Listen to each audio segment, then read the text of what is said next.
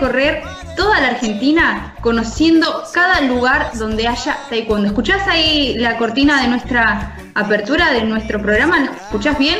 Bueno, te digo que vas a poder escuchar la canción completa de Tanga Tunga en todas las redes sociales y en todas las plataformas. ¿Cuál es el tema? El viaje. Escucha lo que la verdad, que para mí que nos identifica un montón. Habla de perseverancia, espíritu indomable. La verdad que los chicos son unos genios con este tema que realmente nos identifica. Hoy tenemos un programa, la verdad que la va a romper. Te digo que la rompe como cada uno, pero hoy vamos a hablar de freestyle, de preparación física de PUMSE y como estamos en octubre vamos a hablar de la lucha contra el cáncer de mama, una de las principales eh, causas de mortalidad en nuestro país en las mujeres. Así que no te pierdas todo este capítulo de Mi Taekwondo País que tenemos hoy para vos. Antes de irnos al cortecito que tenemos, le voy a mandar un saludo especial a nuestros colegas de Madrid TV, de Contra Chubut y Darío Croato de FM Samba de Córdoba, que nos siguen a través del programa. Sí, es verdad, llevamos dos eh, programas, este es el tercero, y ya tenemos distintos colegas que están siguiendo nuestra cobertura y a través del programa, bueno, van buscando la difusión del taekwondo, así que vamos por buen camino.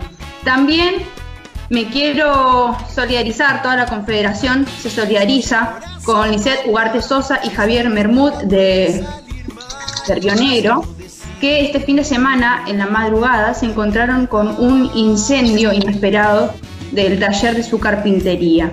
Así que quienes se puedan poner en, contacto con Lisette o con Javier y puedan hacerle llegar algún tipo de material, algún contacto, algo, una ayuda porque perdieron todo.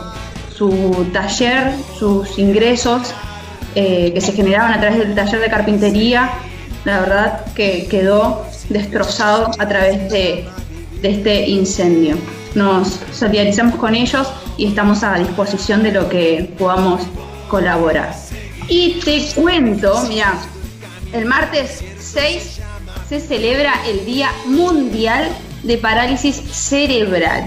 Por lo cual le mandamos un saludo y un abrazo grande al maestro y entrenador Jorge Charra y a Jonathan Duarte, los dos, del 9 de julio, por el amor y el trabajo que ponen día a día para desarrollar. Mira, ahí lo estamos viendo a Jonathan, que la verdad que, es un avance tremendo lo que ha realizado y también con ayuda obviamente del maestro Charra y sus compañeros. Así que les mandamos un fuerte abrazo en este día tan especial. Bueno, como te conté, ya en la previa te conté todo lo que teníamos. Freestyle, preparación física, lucha de lucha contra el cáncer de mama. Así que no te muevas porque ya venimos con todo lo que tenemos para vos preparado en este capítulo. Ya venimos. Ahora sí, ya estamos en el primer bloque del programa. Te paso a tirar así un un poquitito de cada uno de ellos. Se conocieron dentro del taekwondo y juntos formaron su nidito de amor. Ambos integran el cuerpo técnico nacional de Punce. Ella es entrenadora de freestyle, pero es martillera, guarda, es martillera. Él es el preparador físico de atletas de Punce y es licenciado, licenciado en educación física. Hoy nos acompañan Pamela Barbero y Luis Peralta. Bienvenidos a los dos a mi Taekwondo País. ¿Cómo están, Pamela? ¿Cómo están, Luis? ¿Cómo estás? ¿Cómo estás, Ailén? ¿Cómo están todos? Muy bien, muy bien. Muy agradecidos por este espacio que nos están dando. Bueno, la verdad que tengo una intriga tremenda con la modalidad del freestyle, que la verdad que los veo en los torneos y es hermoso, es la verdad un espectáculo, un show que tiene el taekwondo a través del freestyle. Y bueno, Pamela, quiero que me cuentes cómo se trabaja el freestyle, qué es eh, a lo que apunta, cuál es un poquito el reglamento. Sabemos que tenemos varios atletas que por ahí eh, encuentran en el freestyle una faceta que los atrapa mucho más que en otra competencia. O por ahí algún atleta que eh, no quiere combatir y se siente que, uy, ya no es para mí taekwondo y por ahí haciendo freestyle se termina enamorando de esta modalidad y no termina de dejar el deporte, ¿no? Porque a veces pasa, ¿no? Que tenemos que ubicar a los atletas en distintas facetas. Quiero escucharte a vos de qué se trata el freestyle. Bueno, mira, freestyle es una modalidad muy nueva, ¿sí? Se venía haciendo hace bastante tiempo lo que eran los Hamada, las exhibiciones. Nosotros venimos siguiendo esa línea y a nivel PATU, a nivel mundial, se incorporó esto que, que tiene el trabajo tanto del área de lucha como de punce y acrobacia en una unión de coordinación y, la verdad que es un segmento que, básicamente todo profesor está dando en su gimnasio. Todos, todos los profesores están dando patadas con salto, lo que es triple chai, eh, patadas laterales. Eh, eso lo enseñamos en el gimnasio. Después tenemos la parte de punce, esencial para rendir eh, los exámenes y aquellos que competimos, y, el área de lucha. O sea que eso, básicamente, freestyle están haciendo todo. Lo que faltaría sería animarse a unir todo esto que venimos trabajando en el gimnasio. ¿Cómo llegaste vos al freestyle, a esta faceta tan eh, divertida, digamos, del taekwondo? Eh, divertida y muy sacrificada. Em, en los comienzos eh, me tocó competir como, como atleta en todo lo que era lucha, punce, defensa personal y me quedaba ese gustito de que algo más me faltaba.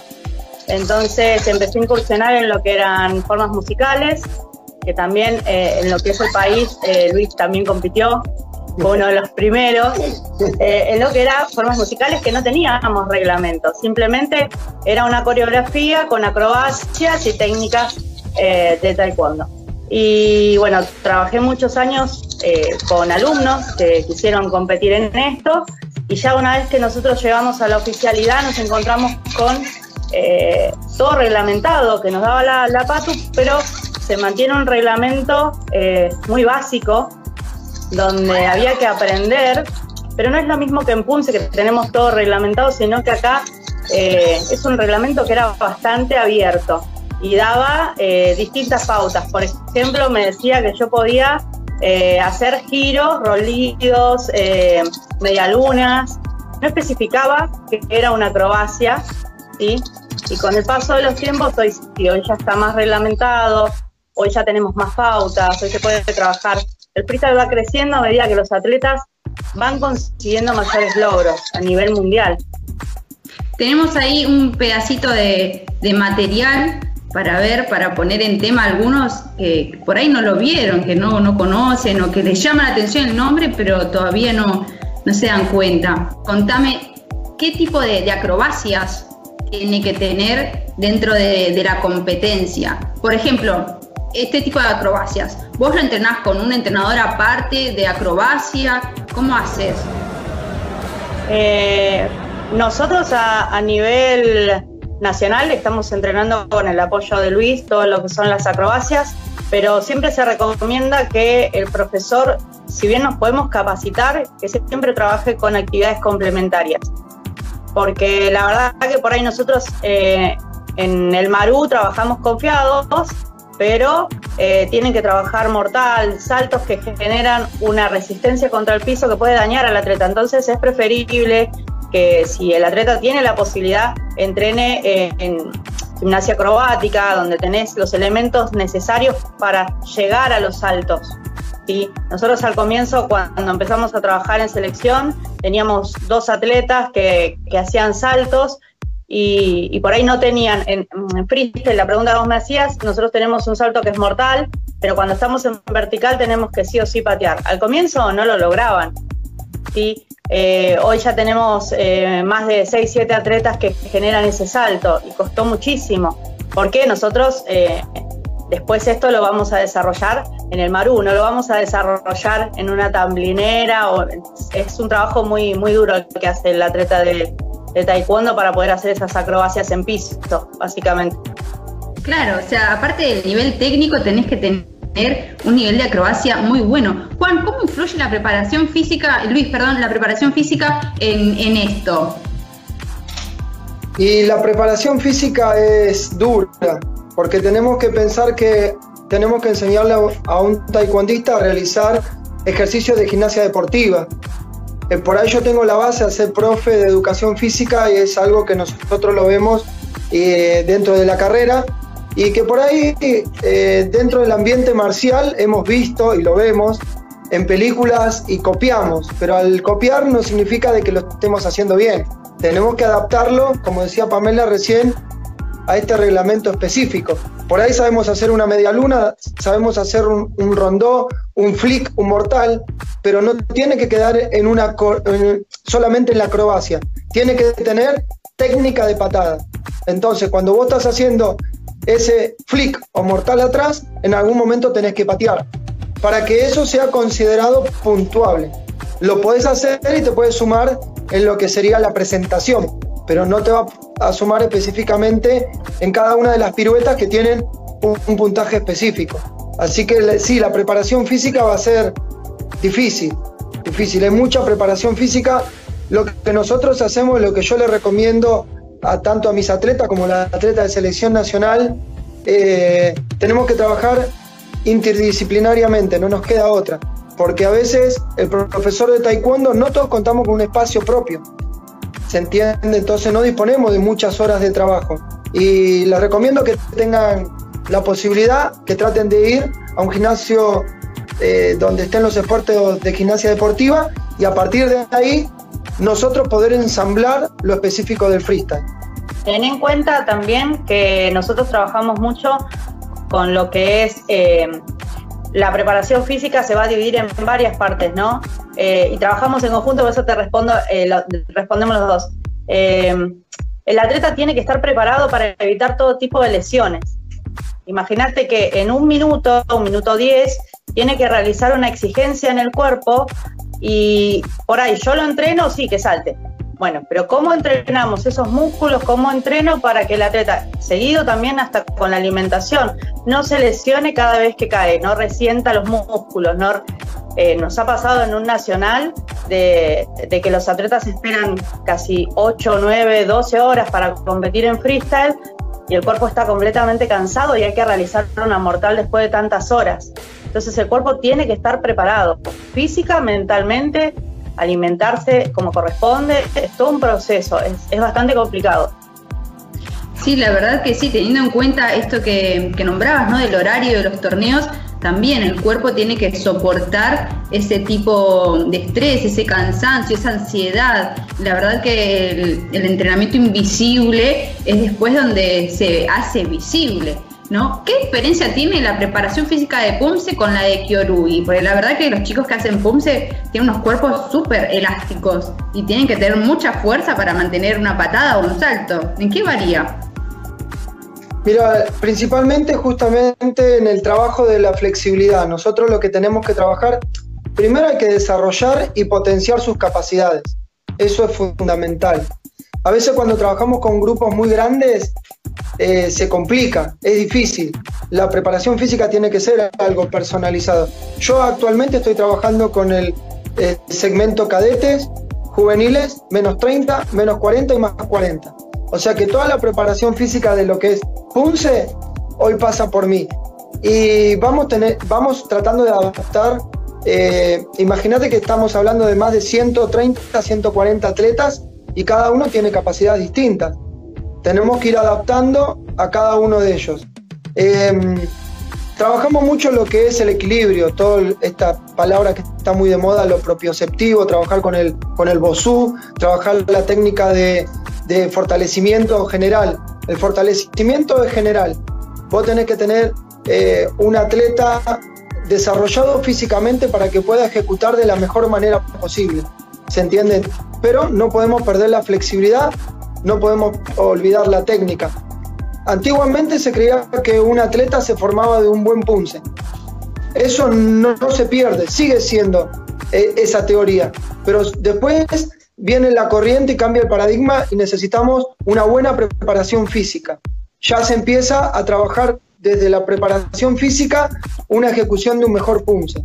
Y hoy se incorpora esto del coaching y de trabajar todo lo mental. Así que hoy, si bien siempre lo trabajamos, porque por ahí no es de hoy. A mí mi profesor antes de salir a competir venía, me hablaba, me daba un aliento, pero por ahí no de una capacitación real sino de algo que salía de, digamos, de generación en generación. Vos sabías que tenías que alentar a tu atleta y decirle, vos ya entrenaste, diste lo mejor en tu clase y ahora salí a hacer lo que, lo que vos sabés.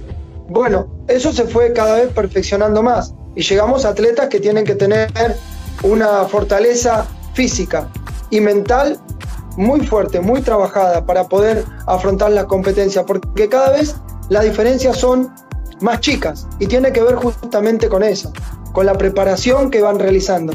Si nos quedamos en uno de esos tres aspectos solamente, seguramente nuestro atleta va a tener una performance regular. Para poder llegar a ser un atleta de primer nivel, un, atleta elite, tenemos que tener esos tres aspectos bien trabajados, bien diferenciados y no es fácil. No es fácil. Yo hace tres años que estoy y creo que los frutos los estamos viendo fines del año pasado, 2019, y este año. Te cuento, eh, desde, desde Punce estábamos empezando a trabajar con atletismo. Nos estábamos nutriendo del atletismo. ¿Por qué? Porque necesitábamos que los atletas tengan un, un esquema corporal mucho más amplio. No quedarse solamente en un talón en la cola, en una rodilla arriba. Que si bien eso lo utilizás y lo haces dentro del Marú, dentro de un gimnasio, vos tenés un espacio determinado. Yo necesitaba que ellos puedan hacer un sprint de 30 metros, de 40 metros, de 400 metros. Y, la preparación física se, había tornado eh, muy, muy, muy exigente. Lamentablemente, con la situación por la cual estamos pasando con esta pandemia, tuvimos que reacomodarnos y trabajar desde casa. Adaptar, adaptarnos, adaptarnos a lo que está pasando. No es lo ideal, pero si uno quiere, puede. ¿Y cómo entrenan ahora los chicos de freestyle? Me muero de estar en la casa haciendo todas estas acrobacias, no sé cómo estarán haciendo. no, la realidad es que el área de freestyle, eh, bueno, quedó bastante parada. Recién ahora el 24 de octubre se viene el primer evento, pero um, se complica desde el área de, Punce, básicamente. Nos pasó ahora para el, para el Open que los chicos vienen entrenando sin parar, pero no es lo mismo realizar un punce en un lugar donde tenemos un espacio de 10 por 10 que realizarlo en la cocina. Y el mejor atleta se vio cansado, se vio, se vio pesado por esta situación. Imagínate que yo los mande a saltar en la cocina. Sí, lo que estamos haciendo es un relevamiento del reglamento, porque hubo cambio de jefe de árbitros a nivel PATU y eh, cambió el, lineamiento hacia dónde iba y ahora se, están marcando pequeñas cosas que la verdad a nosotros nos va a beneficiar. Está mucho más claro el panorama eh, con esto de que la Pato abrió el juego a toda Sudamérica, a los árbitros. A nosotros nos beneficia muchísimo porque los están capacitando y esa información llega, llega a través de la confederación a los entrenadores. Eh, y eso nos va a servir mucho a nivel eh, eh, competitivo cuando salgamos afuera, para que las reglas de juego sean parejas para todos. La verdad que eso a mí me emociona muchísimo porque espero un 2021 excelente. Todo, todo lo malo que trajo obviamente la pandemia, trajo la posibilidad de capacitarnos y, de mejorar esto, que la verdad con una mano en el corazón hubiésemos salido a competir con las mismas reglas que teníamos cuando los países como Canadá, Estados Unidos eh, tenían las primeras novedades y nos hubiese ido mal. Bueno, ahora tenemos eh, de primera fuente, el otro día dio un curso Raymond Yu de capacitación donde pudieron estar los árbitros de la confederación y se pudieron capacitar y lo pudimos ver y pude, pude estar observando. Son muchos cambios. Así que nos esperan, nos esperan grandes, grandes objetivos. Bueno, Pamela, muchas gracias por estar. Gracias, Luis. La verdad que, nos diste un panorama de lo que es el freestyle, lo que es la preparación física, lo importante que es la preparación física y la nutrición tanto para los atletas ¿no? que, practican PUMSE eh, tradicional como lo que es el freestyle, mucho más aún. Si algo para no dejar de lado. Gracias a los dos por estar, vamos a estar atentos a lo que viene eh, en el Panamericano y en la próxima competencia de freestyle para seguir compartiendo en todo lo que es la confederación. Muchas gracias a los dos por estar y estamos atentos a las novedades. Les mando un beso. Gracias a ustedes. Muchas gracias a ustedes, un, abrazo a todo el equipo de trabajo de PUMSE y a la Confederación Argentina de Taekwondo. Ya estamos en el segundo bloque de Mi Taekwondo País. En el anterior pasó Pamela Barbero y Luis Peralta, donde hablamos de freestyle, de preparación física de PUMSE. La verdad, vimos ahí en pantalla algunas competencias donde maravilló el equipo nacional. Y ahora, como te conté, se viene un momento serio, pero la verdad que muy fortuito. Te cuento, ella es segundo dan, es de Formosa, viene de una familia de taekwondistas. Me contó que son 10 taekwondistas en la familia. Tremendo, maravilloso esto. Hace 6 años peleó por la batalla de su vida, quizás hasta la más difícil y la más importante. Hoy nos acompaña Silvana Venega con su experiencia en la lucha contra el cáncer de mama. Bienvenida Silvana, ¿cómo estás? Hola, ¿qué tal, Ailén? Un gusto para mí compartir con ustedes. Muy contenta de, poder tenerte con nosotros y bueno, queríamos conocer esta experiencia, en qué influyó el taekwondo en tu vida. Eh, hace seis años me contaste que, que pasaste por, por, esta situación, por esta enfermedad, que es la, la mayor causa de mortalidad en nuestro país, en las mujeres.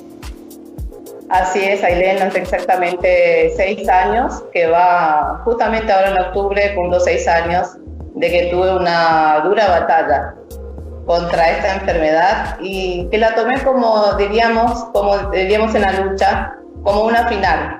Cada, cada paso que di la tomaba como, bueno, estoy en la final y la tengo que ganar. La tomé así, de esa forma y así fui pasando, gracias a Dios, eh, también el taekwondo, porque me ayudó muchísimo. Si bien al principio eh, tuve que dejar de realizar la práctica de taekwondo, eh, no voy a mentir, me sentí un poco baja de ánimo, pero gracias a muchos compañeros y amigos, profesores, que me incentivaron a volver a la práctica de taekwondo. Y así fui de a poco, me ayudó muchísimo, la verdad que muchísimo, mucho eh, mis compañeros, eh, los profesores, que íbamos haciendo paso a paso con todo esto. Se dice que el cáncer de mama afecta principalmente a las mujeres mayores de 50, que la verdad esto eh, a veces se transforma en un mito porque he conocido mujeres mucho más jóvenes, bueno, tu caso también, no, no tenías ni siquiera 50 años, no llegabas cuando te cruzaste con esta enfermedad. ¿Te sorprendió esto?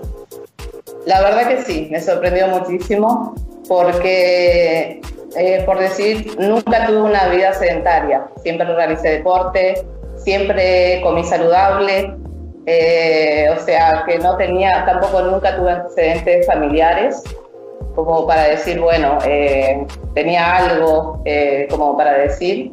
Y no, la verdad que me sorprendió muchísimo.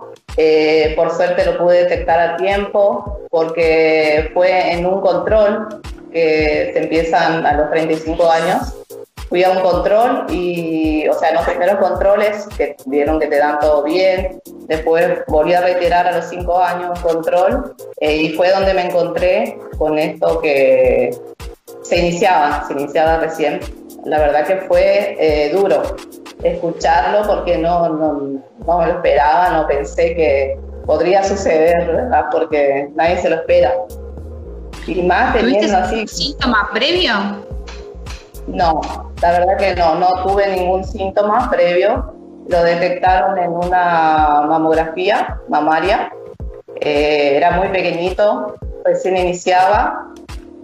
Me tuvieron, me sometí a dos operaciones eh, en 40 días Luego pasé también por quimioterapia, luego radioterapia, que tuve como un año en total de tratamiento, y luego la recuperación, que fue duro, la verdad que fue durísimo pasar por todo eso, pero lo fui sobrellevando con fuerza, fortaleza y mucha, mucha ayuda de, mucha gente, ¿verdad?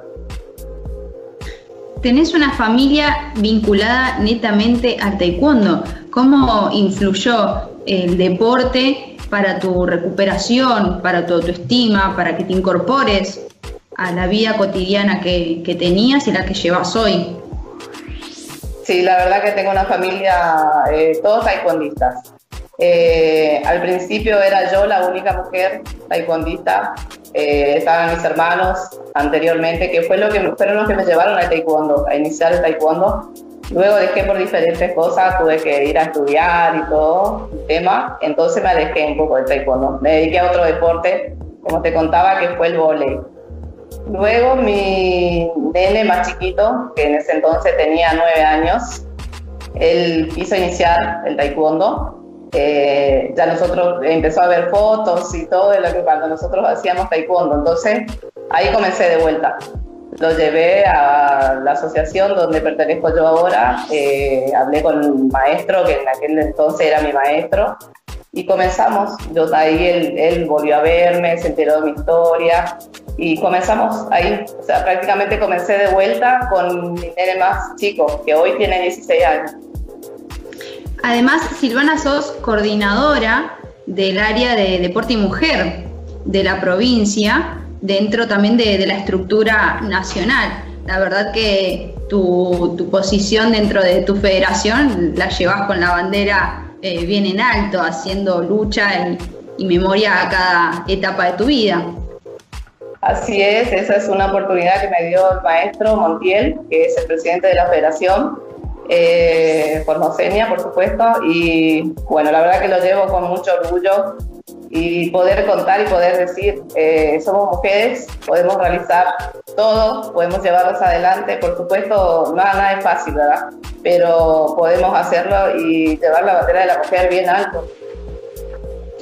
Para cerrar, Silvana, ¿cuál sería tu mensaje para las mujeres teniendo en cuenta que octubre es un mes muy importante eh, en Argentina contra la lucha del cáncer de mama y referido a tu experiencia? Bueno, le diría primero que siempre se, se hagan una autoexploración, ¿no? Que no se confíen de que no puede pasar, que a todo le puede tocar, y que sí se puede. Se lucha, se lucha mucho, hay que tener mucha fe, mucha fortaleza y que sí se puede. Yo soy una vivencia de eso, que sí se puede y luchar contra todo eso. Bueno, Silvana, muchas gracias por tu experiencia, por tu testimonio, por acompañarnos, repito, en este mes tan especial para las mujeres en Argentina. Feliz de que puedas compartirlo con nosotros y que puedas dar este mensaje, ¿no? Eh, hacerse los controles, conocerse a una misma, estar y ser fuerte, no dejarse caer, que se puede. Gracias Silvana por estar con nosotros. Gracias a vos y saludos para todos. Un beso grande. Y así cerramos este tercer programa de Mi Taekwondo País. Pasamos por freestyle, preparación física, Silvana Venega con su experiencia. Recordá, como decíamos con Silvana, hacerte los controles, los chequeos. El cáncer es una enfermedad muy silenciosa que afecta al 75% de las mujeres en nuestro país y que no han tenido eh, enfermedades previas o familiares que puedan diagnosticar el cáncer de mama. Es muy silencioso. Eh, Argentina es el segundo país en América, después de Uruguay, con la mayor mortalidad de mujeres con este cáncer. No te quedes atrás, hacete los controles y siempre cuídate. Mira, te voy a contar, ya te cuento lo que se viene en el próximo programa. En el próximo programa tenemos a Vanessa Rodríguez, presidenta de Salta, y tenemos también a Luz Pisani de Neuquén, atleta nacional representante en las competencias universitarias. Nos va a estar contando todo sobre la doble carrera. Así que no te pierdas el siguiente programa. Acordate que puedes revisar toda nuestra playlist y revivir cada programa. Y si tenés algo para contarnos, acordate que nos puedes escribir a prensa.taekwondowt.org.ar, ahí te aparece el graph, o si no, a través de WhatsApp en el 1553 48 77 94. Te mandamos un beso grande, cuídate, ponete las pilas y seguí entrenando. Nos vemos la próxima. Chao, gracias.